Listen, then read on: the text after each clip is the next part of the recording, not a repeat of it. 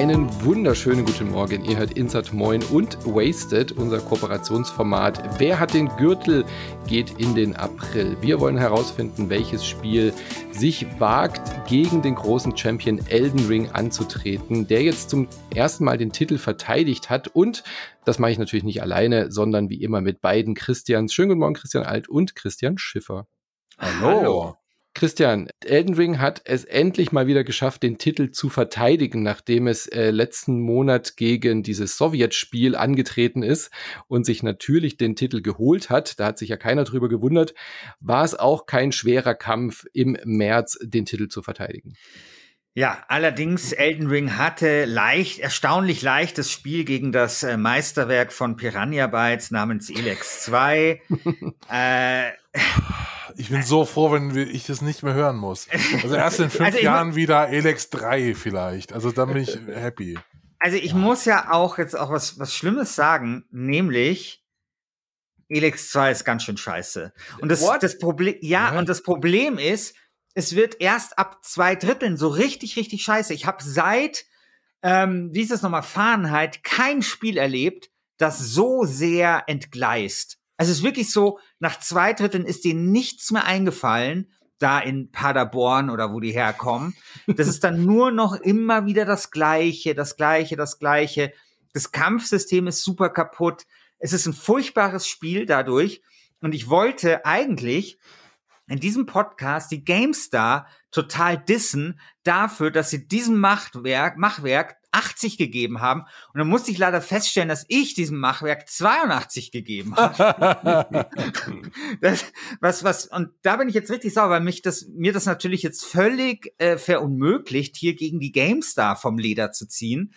Also Leute, kauft euch Elex 2 nicht oder wenn ihr es kauft, spielt, spielt einfach nur bis zur Hälfte. Bis dahin ist es echt ein nices Spiel. Danach leider äh, ist es sehr, sehr schlecht. Und das dürfte eigentlich auch der Grund gewesen sein dafür, dass Elex 2 äh, es nicht geschafft hat, gegen Elden Ring zu bestehen. Elden Ring holt sich den Märzgürtel mit 39 Prozent, kann damit das Ergebnis vom Februargürtel mit 37 Prozent sogar noch mal steigern. Und jetzt muss ich nur noch kurz die, das, die, das Abstimmungsergebnis äh, finden. Dann kann ich nicht sagen, wie die anderen Spiele so waren. Also Kirby und das vergessene Land immerhin 8%, Teeny Tinas Wonderland 7%. Teeny Tinas, Entschuldigung. Achso, Teeny Tinas. also Teeny Tinas Wander Wunderland äh, mit 7%.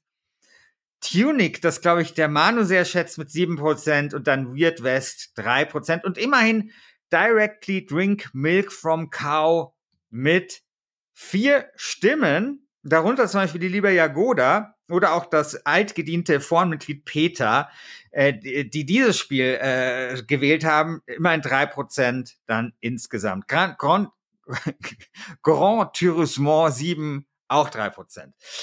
So, damit haben wir jetzt ein bisschen Gürtelgeschichte geschrieben, denn Elden Ring verteidigt den Titel und ist damit das erste Spiel seit April, nee, Schwan, seit Juli 2021, dem es gelingt, den Gürtel zu verteidigen. Damals, Juli 2021, ist das Wii Football gelungen.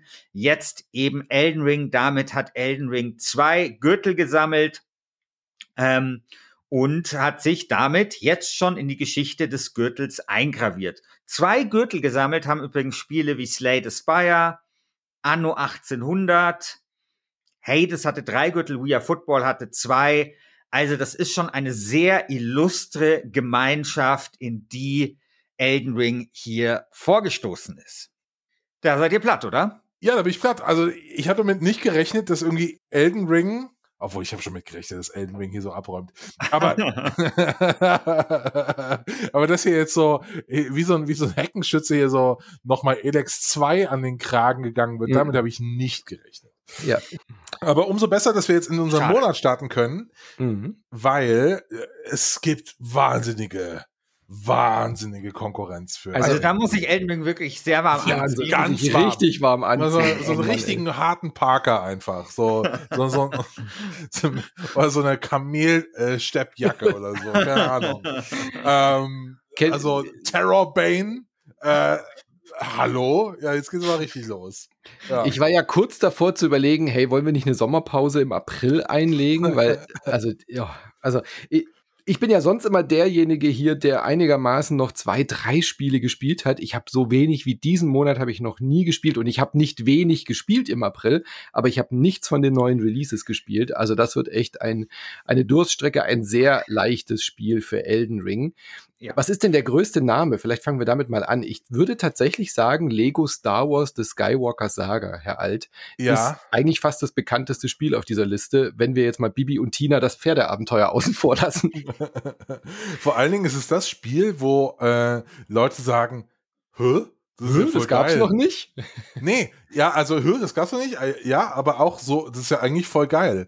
Auch wenn irgendwie äh, TT Games eigentlich immer dasselbe macht, seit irgendwie 50 Jahren äh, gefühlt. Mhm. Äh, ein äh, 3D-Action-Abenteuer äh, äh, aus der Third-Person-Ansicht äh, im Star Wars-Universum mit der Lego-Lizenz, GAN.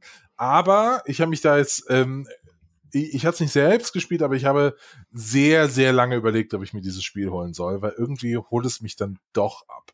Ich kann an der Stelle mal, muss ich mal kurz ausholen, ähm, weil ich bin ja so ein kleines gebranntes Star Wars Kind, also wie so viele äh, unter uns. Äh, Star Wars als Kind total geliebt, dann ich bin die Generation, die mit den äh, Prequels aufgewachsen ist. Ich finde die auch alle total geil. So, äh, gib mir äh, Star Wars äh, Episode 2 Any Day über Episode 6. Äh, so dieses Scheiße mit den Evox. So, das will kein Mensch sehen. Aber hier äh, Camino, mega. Finde ich alles geil. Ähm, aber Jetzt kommt das Aber. Dieser letzte Film mhm. mit dem Satz Somehow the Emperor survived. Halt, hat halt so viel kaputt gemacht, dass die mhm. Star Wars Lizenz echt bei mir ins Abklingbecken musste, äh, ein paar Jahre. Und so dieses Lego Star Wars äh, sieht so interessant aus, dass ich mir wirklich vorstellen könnte, äh, das zu spielen, weil es ist wirklich so, die Highlights aus allen Star Wars Filmen sind da drin und damit meine ich wirklich so alle, alle ja, Star Wars Filme und es hat, ich mag diesen, diesen Wahnsinn in diesem Spiel, dass die wirklich versuchen, alles nachspielbar zu machen. Übrigens, an der Stelle auch erwähnt, mit viel Crunch erkauft. Dem Team geht's nicht gut, wenn man ja. die entsprechenden Berichte äh, sich anschaut. Ähm, kann man sich überlegen, ob man das jetzt unterstützen will oder nicht. Aber irgendwie diesen Wahnsinn, das alles irgendwie zu versuchen, in ein Spiel zu bringen, ist halt schon irre. Und halt auch mit dem typischen Star Wars Humor, äh, nee, äh, Lego Star Wars Humor. Also äh, die, die Lego-Spiele haben ja immer so eine Persiflage, äh, dass die Szenen, die danach gespielt sind, sich auch immer selber nicht so ernst nehmen und so weiter. Also ich habe einen so ein Video gesehen, wo jemand sich den Kopf anhaut, als die Evox über ihn drüber fahren oder auf diesem Evok und dann ist quasi der, der Kopf Bounce Sound, also wo der Typ sich anstößt, während die die Autos über ihn drüber fahren. Das sind ja keine Autos, was fährt denn da über ihn drüber? Ihr wisst, was ich meine. Diese Speeder. Äh, Speederbikes. Genau, ja, Speederbikes, so. dass dann der Imperial March quasi auf seinem Kopf gespielt wird. Ja weil der Lego-Kopf natürlich scheppert. Also so Szenen sind da drin. Ich habe da auch sehr viel Spaß mit, mit diesen Spielen, aber ich hatte, ich rede in der Vergangenheitsform, weil ich kann die nicht mehr spielen, diese Lego-Spiele. Ich habe zu viele davon gespielt und es ist halt immer die gleiche Formel. Also wenn man über die Ubisoft-Formel schimpft, dann darf man auch eigentlich die Lego-Spiele nicht mehr weiter diese Formel abfeiern lassen. Ähm, als kleiner Teaser, Anne dazu macht einen Podcast bei uns, bei Insert Moin, die, für die ist es so ein bisschen wie Heimkommen. Diese Lego-Spiele zu spielen ist halt so ein Safe Space, oder? Man kommt so heim, man weiß genau, was man kriegt. Das ist wie so sein Lieblingsessen nochmal aufgetischt zu bekommen mit einer kleinen anderen Geschmacksnote, nämlich jetzt eben die kompletten Skywalker-Filme da nochmal verpackt zu haben. Also ich kann schon verstehen, warum die Leute das mögen und spielen. Ich war, also bei mir ist ja das Problem, dass mich ja sowohl Star Wars enttäuscht hat, in mhm. meinem Leben. Aber mich hat Lego auch enttäuscht. Also ich fand auch Lego früher viel geiler und irgendwann kamen halt mit Lego nur noch diese Fertigbauteile und so. Und das fand ich richtig scheiße. weil ich habe noch auf die alte Art gebaut und ich bin auch auf den Flohmarkt gegangen und habe mit habe mein ganzes Taschengeld in Baumaterial gesteckt und so nämlich in normale Vierer und Sechser Steine und dann kam dieser ganze neumoderne Scheiß, weißt du? Und quasi dieses Spiel vereint zwei große Enttäuschungen meines Lebens, zu denen ich gerne Abstand halten möchte und deswegen spiele ich das nicht. Das Schlimmste wäre für mich äh, ist Lego Star Wars Elex 2 letztes Drittel. Das ist ja so die heilige Dreifaltigkeit meiner großen Lebensenttäuschungen, aber zwei hm. reichen mir da auch schon. Kann ich, also ich bin heute im Exkursmodus, ihr müsst das entschuldigen. Ja, lass mal über ganz Lego. Kurz, nee, nee, ganz, ich würde gerne über Playmobil eine Sekunde äh, äh, sprechen, mhm. weil es war ja damals immer der große Streit, Playmobil oder Lego. Ich habe diese Woche ein unschlagbares Argument pro Playmobil gehört. Okay. Und zwar, okay. Playmobil produziert zu sehr, sehr, sehr, sehr großen Teilen nur in Deutschland. Hm. Es kommt alles aus Deutschland. Und ja, die werben das ist das krasse Argument, weil du jetzt. Ja, das ist ein krasses ja, okay. Argument, du. Das ist ein krasses Argument. Die ja. deutsche Wirtschaft unterstützen. Also bitte. Es so, ist, äh, ein kleines Unternehmen aus Franken, die ja. alles in Deutschland machen, ist doch super.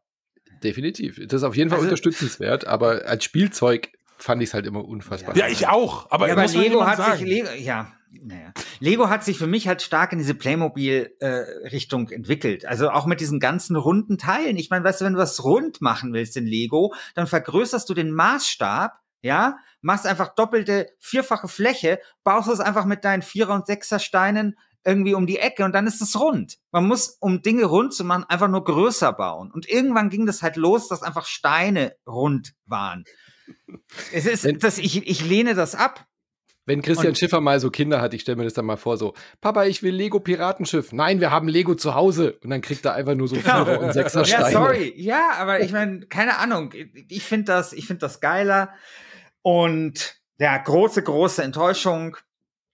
Äh, deswegen, ja. Und mein, ja. meine Rache an Lego ist, dass ich kein Lego Star Wars Skywalker Saga spielen werde. Na gut. Wow, Aber vielleicht kriegt es, vielleicht kriegt es ja ein paar Stimmen. Ich äh, bin mir sogar sicher, dass da nicht wenig Stimmen drauf landen werden. Aber mal gucken, was es sonst noch so gibt. Äh, Terrorbane hast du gerade so runtergemacht, weil du es vielleicht nicht kennst. Ich habe es leider auch noch nicht gespielt. ich habe es leider auch noch nicht gespielt, aber das ist genau ein Spiel, was für mich, glaube ich, gemacht worden ist. Es ist so ein Meta-Indie-Artsy-Fartsy-Game. Man spielt einen äh, Charakter in einem so JRPG-artigen Setting. Man spielt aber gegen den Developer. Also der Developer, Aha. der Erfinder des Spiels, ist quasi böse und du bist aus der Quality Assurance und willst die Bugs finden und der spielt aber dann gegen dich und ist dann so ein äh, Evil Mastermind im Hintergrund und so ein bisschen vielleicht wie bei The Stanley Parable oder sowas, weißt du, wo dann immer so die Frage mhm. aufkommt, was ist jetzt noch Spiel? Die Bugs im Spiel sind dann so, dass du versuchst, eine Tür zu öffnen und auf einmal verschwindet die Tür und dann hörst du halt so Gelächter aus dem Hintergrund und du erarbeitest dich quasi in diesem Spiel immer so weiter in diese Metaebene. Du stößt dann wirklich auch auf Bugs, fällst dann durch die sprichwörtlich vierte Wand natürlich auch hinweg, aber landest vielleicht auch irgendwie in Bereichen im Spiel, wo du eigentlich gar nicht hin solltest. Natürlich ist aber das Spiel so gemacht, dass du halt das als Spielelement erlebst und siehst und arbeitest dich dann halt auf dieser Metaebene vor. Also eine Hommage an Videospiel und Videospielentwicklung, Sieht sehr reizvoll aus, ähm, habe ich total Lust zu, bin ich noch nicht dazu gekommen. Ich habe es noch nicht, ähm, habe keinen Key bekommen, ist jetzt am 1. April rausgekommen und ich habe es zumindest teilweise so in einer äh, sehr frühen Version innerhalb der Gamescom-Jury mal gesehen und ähm, anspielen können und sieht sehr, sehr cool aus auf jeden Fall. Ja, finde ich interessanter, als es der Name hätte vermuten lassen, mhm. muss ich sagen. Also ich meine, ich mag JRPGs und ich finde, ich, das mit der vierten Wand ist natürlich jetzt schon 800 Mal gemacht worden und so weiter. Ich finde es aber immer noch ein bisschen cool. Ja, ich finde es nicht mehr so richtig cool, ich finde es noch ein bisschen cool. Und mein Gott, also warum nicht? Mhm. Kann man schon was machen. Das, was das wir mal machen müssten? So, ich äh, pitche jetzt live in diesem Podcast eine neue Podcast-Idee für, für, für uns. Und zwar Indie-Teams kommen in diese Runde in, das in den Gürtel und pitchen ihre Spielideen und zeigen vielleicht auch so einen ersten Eindruck und so. Und dann nehmen wir das so wie bei die Hürde der Löwen richtig auseinander. Geil. Und, so, so, und dann sagen wir so halt so, Terrorbane, ist das wirklich der Titel, von dem du denkst, dass, dass du damit Millionen erreichst? Alter, wie soll denn das funktionieren? So, das funktioniert nicht auf, äh, auf Chinesisch oder so. Keine Ahnung. Und da wird man schön, äh, schön unter die Haube gelugt sag ich ja. Ja, so, aber, so, aber so, eine, so, eine Idee, so, eine Idee hatten, so eine Idee hatten wir tatsächlich mal. Hülle des Dungeon haben wir das genannt. Ja. Hatten wir mal bei Wasted. Äh, ja, hätte ich voll Bock drauf. Vor allem hätte ich voll Bock drauf aufs Runtermachen. Hätte ich, so, hätte ich voll Bock drauf. Also, weißt du, wenn dann so ein Indie-Studio mit so einer Pixel-Scheiße kommt und du dann schon so merkst, okay, der Alt, der, der läuft sich jetzt schon warm und so. Oder irgend so eine Indie-Scheiße mit einem Spiel mit einem Raben und so, was so ein bisschen verrätselt ist und so. Ja, man könnte es auch so machen, dass man am Anfang, so Kunstscheiße. Man, man, man, kann auch so fiktives Investmentgeld irgendwie am Anfang von mhm. der Staffel festlegen, dass jeder so eine Million äh, Wasted Dollar zum äh, Investieren hat und dann kannst du halt irgendwann nicht mehr reingehen. So, man muss dann auch so richtig entscheiden, wo man da jetzt mitzieht und wo nicht. Ja, geil, machen wir einen Token. Ja, genau, machen wir einen Token genau. und einen DAO. Ich würde dir noch gern weiterspinnen, die Idee. Äh, wir machen das mit so einer Fake-Währung und wir laden nicht die Indies ein, weil es ja fies dann denen in Gesicht zu sagen, dass sie Pixelscheiße machen. Doch, das aber, ist nicht okay. Na, aber man muss dann quasi, wenn man als äh, Löwe sozusagen in dieses Spiel investiert, das müssen wir natürlich machen, bevor die released werden, auch bevor sie im Early Access sind. Und der Metacritic-Score, der ist dann quasi, was man an Investment zurückbekommt. Uh. Ah. Aha, aha. Ah. Aha, aha. Ja, okay. Like okay, it. also wir müssen ja, damit noch mal, wir müssen damit noch ans Reißbrett, aber ich yeah. finde das geil. Ich finde das geil. Vielleicht gibt es ja noch Ideen aus der Community, wie man das noch mal äh, ja. vielleicht noch mal ein bisschen schärfen kann. Aber ich, ich würde gerne wissen, welche Note hätte denn von euch der Titel, Spieletitel Turbo Overkill bekommen? 10 äh, von 10. Weil, äh, das sieht schon es tut mir so leid, ein bisschen trashig aus. Ja, da hat mir gerade Rainer Siegel von vorgeschwärmt. Äh, ich habe äh, das direkt gibt's nicht. Okay. Ja, ich habe direkt vor diesem Podcast habe ich die neue Early Birds Folge aufgenommen. Das ist bei uns das Format, wo ich mit Rainer Siegel über die aktuellen Early Access Spiele rede. Die kommt am Montag bei uns jetzt, nachdem ihr diese Folge hört.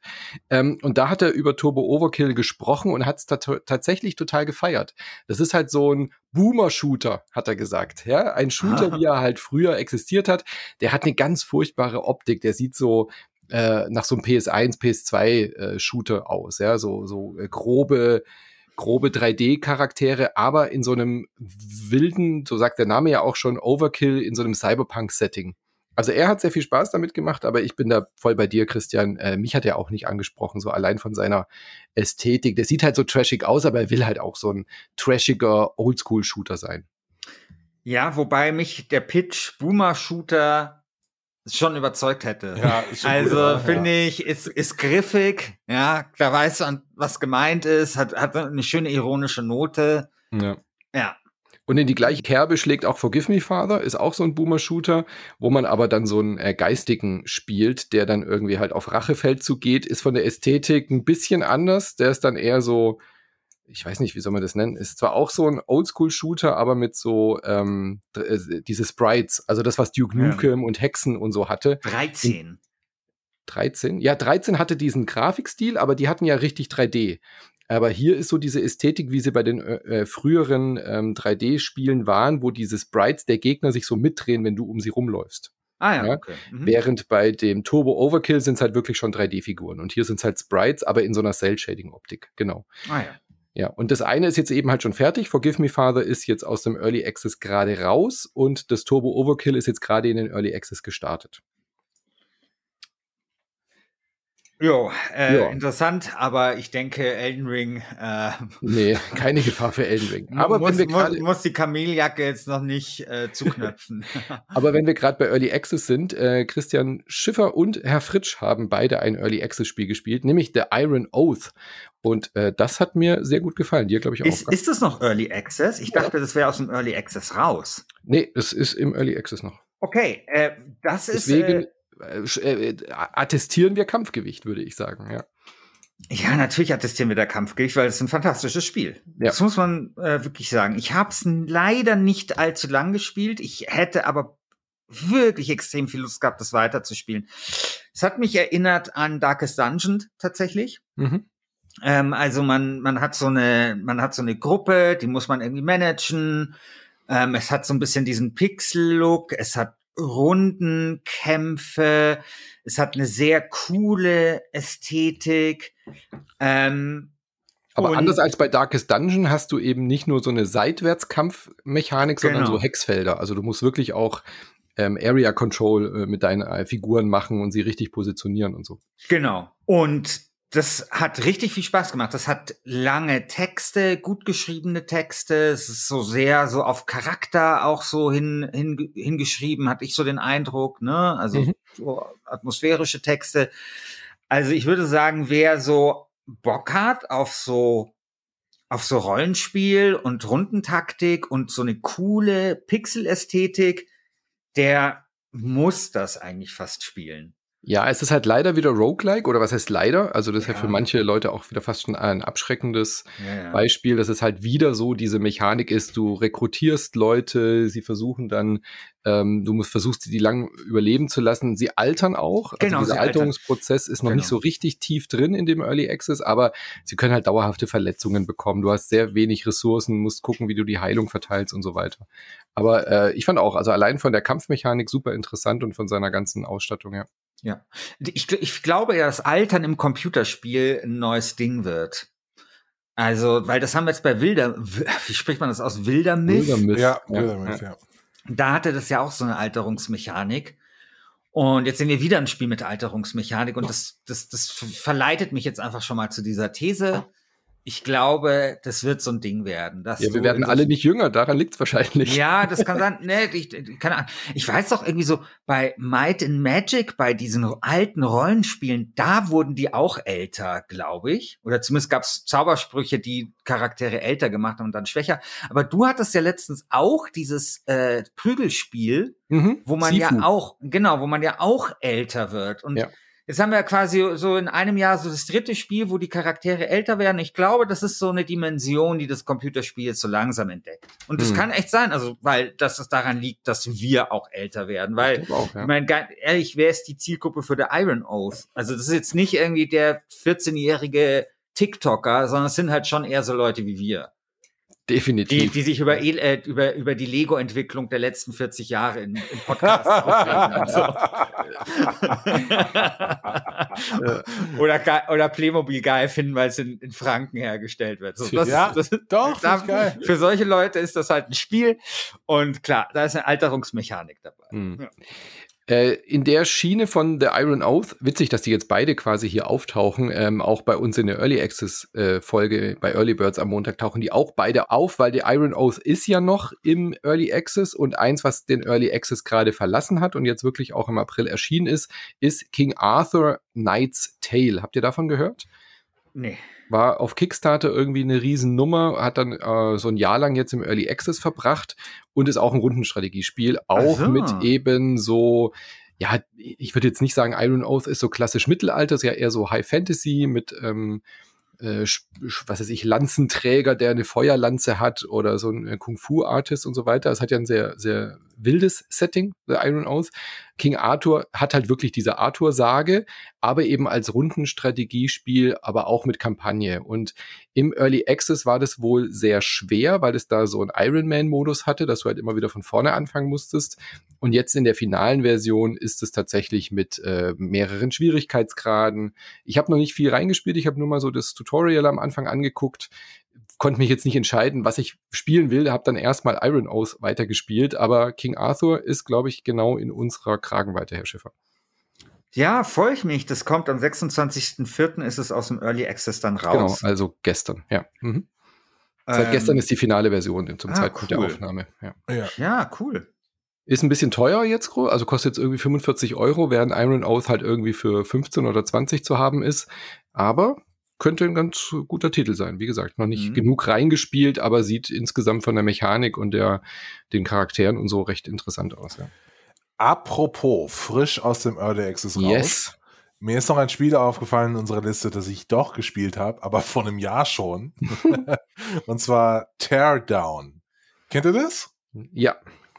Das ist so geil. Das ist ich habe gehofft, dass du das sagst, ja. Ja, das ist ein Voxel heißt Zerstörungssimulator mit unglaublich geiler Grafik.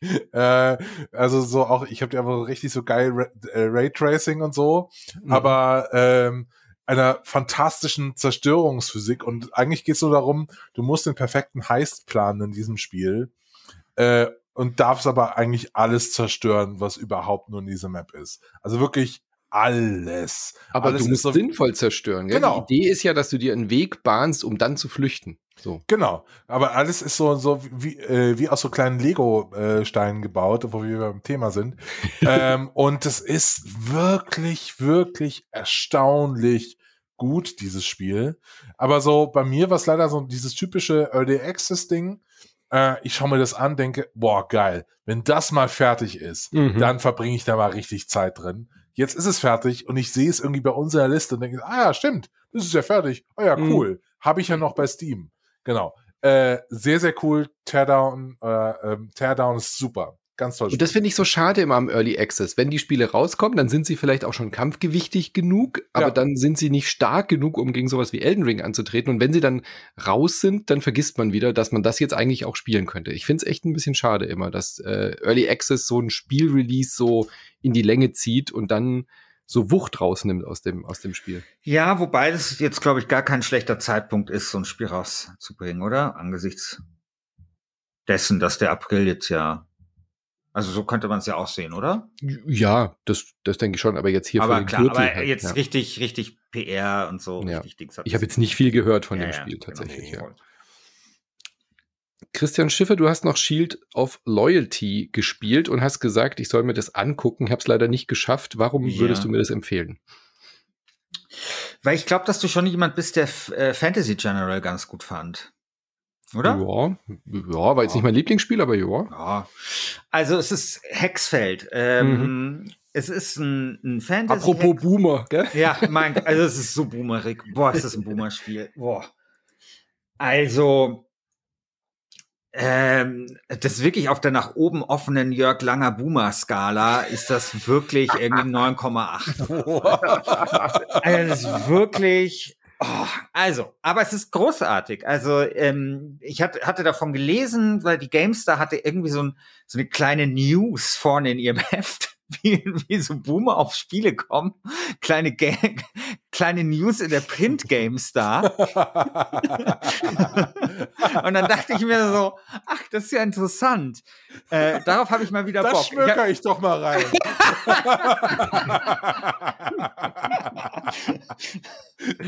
so, da, genau. Da mache ich doch jetzt mal eine Sicherheitskopie von, schieb das in meinen 386er und, und hab aber. Leckt seinen Finger an, blättert um. so, also auf jeden Fall, ich habe in der GameStar gelesen und fand das sehr interessant. Und dann habe ich einfach mal, habe ich das halt bei Steam runtergeladen. Hm. Und ich habe ein bisschen ein Problem, weil ehrlich gesagt hat es noch kein Kampfgewicht. Dazu ist es noch zu unrund. Aber aufgrund dessen, dass ich glaube, das Spiel sowieso nur überschaubare Chancen hat, mhm. bei uns jemals einen Gürtel zu holen, denke ich, ist es eigentlich auch wurscht. Dann kann ich es eigentlich auch jetzt vorstellen, wo es quasi noch frisch ist in meiner, in meiner Erinnerung. Also, es ist ein He Hexfeld-Strategiespiel, sehr, sehr klassisch, in so einem Fantasy-Szenario, das auch unglaublich klassisch ist.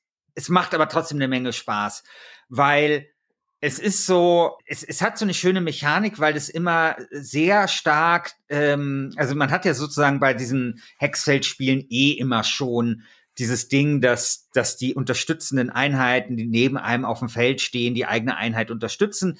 Das macht dieses Spiel allerdings nochmal besonders krass. Also da ist dieser Effekt besonders groß und dadurch musst du da so ein bisschen anders denken, als du sonst denken musst. Und es befördert vor allem auch immer so dieses, hey, schnell nach vorne stürmen, Einheiten rausnehmen. Also nicht so dieses, was man sonst ja oft hat, hey, äh, verschanzt dich schön im Gebirge oder im Wald oder so, sondern muss viel mehr über Offensive nachdenken. Und das gefällt mir ziemlich gut. Es hat irgendwie so, ansonsten ist es alles super rund. Du hast immer so einen Helden, den du, äh, der, der, den du quasi kommandierst und der dann Einheiten äh, stärken kann und so weiter und so fort. Also eigentlich alles, was man so haben will. Und damit ein echt solides Spiel, allerdings noch kein Kampfgewicht. Das ist zum Beispiel so, dass das Balancing noch nicht so ganz ausgereift ist. Ähm, ich hatte so bei manchen Maps das Gefühl, also die habe ich einfach nicht geschafft und ich hatte das Gefühl, die kann man noch nicht so richtig schaffen, außer man macht wirklich alles richtig. Ne? Ähm, und dann wird das eigentlich dann nicht mehr zum Strategiespiel, sondern eher zu so einem Puzzlespiel. Und das mag ich dann nicht so. Hm. Ähm, und man kann eben, hat eben so einen Haupthelden und da gibt es halt einen und das sollen in Zukunft, glaube ich, vier oder sowas werden. Aber wie gesagt, es ist, finde ich, sehr, wie soll man das sagen, ähm, ähm, es ist es ist einfach so schön schön reduziert und sowas. Es lässt sich gut bedienen. Du machst keinen Klick zu viel. Es hat halt das, was so Hexfeldstrategie ausmacht. Und ich finde es finde es ganz schön. Also ich finde es es stößt so eine Lücke rein. Ich meine, wann hatten wir denn so das letzte wirklich reinrassige äh, Hexfeldstrategiespiel? Keine Ahnung, ob wir da überhaupt jemals eins im Gürtel vorgestellt haben. Und wenn man sowas mag, dann glaube ich, ist man da an, sollte man das zumindest beobachten, die Entwicklung davon. Mhm. Auch Early Access. Viel Early Access diesen Monat rausgekommen, auf jeden Fall. Oder Early Access X-Spiele. Shields of Loyalty. Ich habe gerade noch mal geguckt. Unter Shield habe ich nicht. Dorfromantik wäre ja auch diesen Monat. Äh, Dorfromantik hatten wir ja schon, aber genau. da ist jetzt auch der Early genau. Access vorbei. Genau. genau. Aber hatte schon Kampfgewicht. Ja. Deswegen ist es. Ja. Ja, ansonsten war wirklich nicht mehr viel dabei. Also Lego, wir haben zwei Lego-Spiele, witzigerweise. Lego Builders Journey ist noch jetzt für die Konsolen rausgekommen, nachdem das äh, im Apple Arcade war, das glaube ich eine Zeit lang exklusiv für Mobile. Gibt's jetzt auch als ähm, Konsolenversion. Ist so ein Plattformer im Lego-Universum, glaube ich. Also da kannst du halt so, ja, so wie Monument Valley mit Lego, so ein bisschen war das es, glaube ich, wenn das das ist, was ich meine.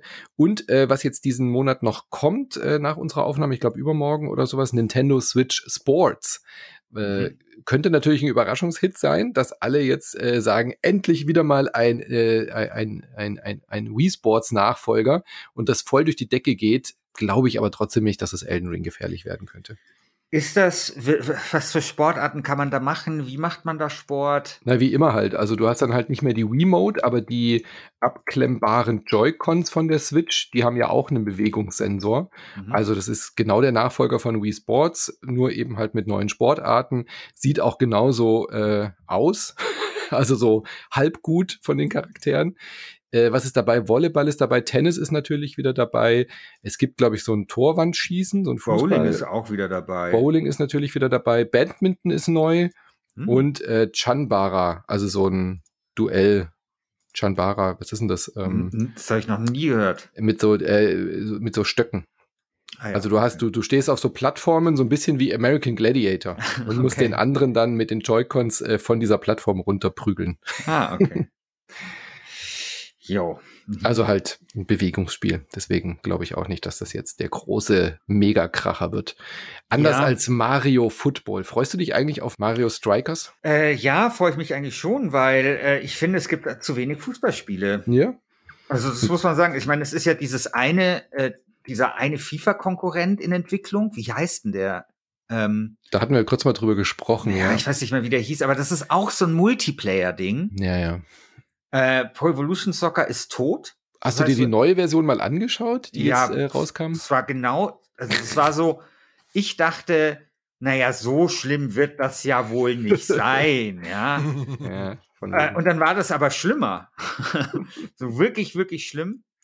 Und ich finde, so ein cooles Arcade-Fußball, das ist auch so was, da ist echt das Tor speerangelweit offen für genau so ein Spiel. Hm. Also, ich freue mich drauf. Ja. ja, ich bin da auch dabei. Ich bin da auch am Start. Da machen wir eine Wasted gegen Insert Moin Turnier. Sehr gerne. Sehr gut. Ja, also von daher, eure, es liegt in eurer Hand, wer jetzt tatsächlich Elden Ring vom Thron stößt. Vielleicht ist es ja tatsächlich Terrorbane oder Turbo Overkill.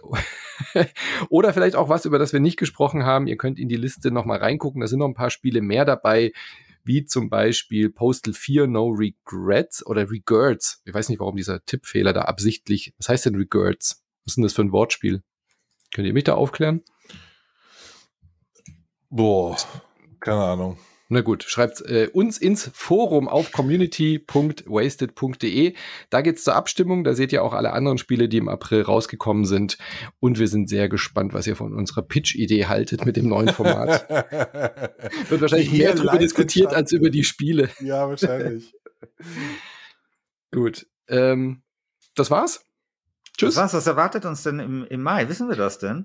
Ich habe noch nicht geguckt. Äh, wenn wir noch Zeit haben, können wir kurz gucken. Ich glaube, da könnt, kommt dann nicht dieses, äh, wo man eine Uni baut raus. Oh ja, Two Point Campus, der Nachfolger Two Point Campus, Two Point weil das ist, das ist Boah, ja vielleicht geil. das einzige Spiel, das, das, dem ich, dem ich realistische Chancen attestiere gegen Elden Ring. Ich glaube, dass es sehr, sehr, sehr cool wird. Spielst du eigentlich immer noch Elden Ring, Herr Alt? Äh, Herr Alt ist durch. Nicht mehr. Äh, ich, ja, ich war durch und dann hat mir ein Kumpel gesagt, aber hast du auch Melania oder so besiegt auf dieser komischen Dingsbumsinsel? Und ich so, wer? Und dann habe ich so ein ganzes Areal nochmal freigeschaltet. Okay. Ähm, und das habe ich auch noch gemacht. Also ich bin jetzt irgendwie gerade dabei, Elden Ring auf Platin zu kriegen. Oh ah. Gott, okay. Aber das soll da für ein Souls-Game relativ einfach gehen im Vergleich. Ja, das habe ich auch gehört. Ich habe jetzt ja, einfach ja. schon, ich bin schon auch im, im New Game Plus und so äh, ja, es, es ist das beste Spiel der Welt. Hm. Es tut mir leid. Mein Favorit im Mai wird, glaube ich, Trek to Yomi. Dieses äh, schwarz-weiß asiatische Samurai-Spiel von Flying Wild Hawk. Hm. das wird richtig cool. Nie gehört, ja. Quasi Ghost of Tsushima in 2D in der Schwarz-Weiß-Optik, wie die Originalfilme halt so sind, mit so hm. Filmgrain und so. Das könnte ganz cool werden. Ähm, es kommt ein Vampire the Masquerade raus, aber nicht das große, sondern Swan Song. Ja, das aber auch cool. Das sieht könnte. ganz cool aus, finde ja. ich auch.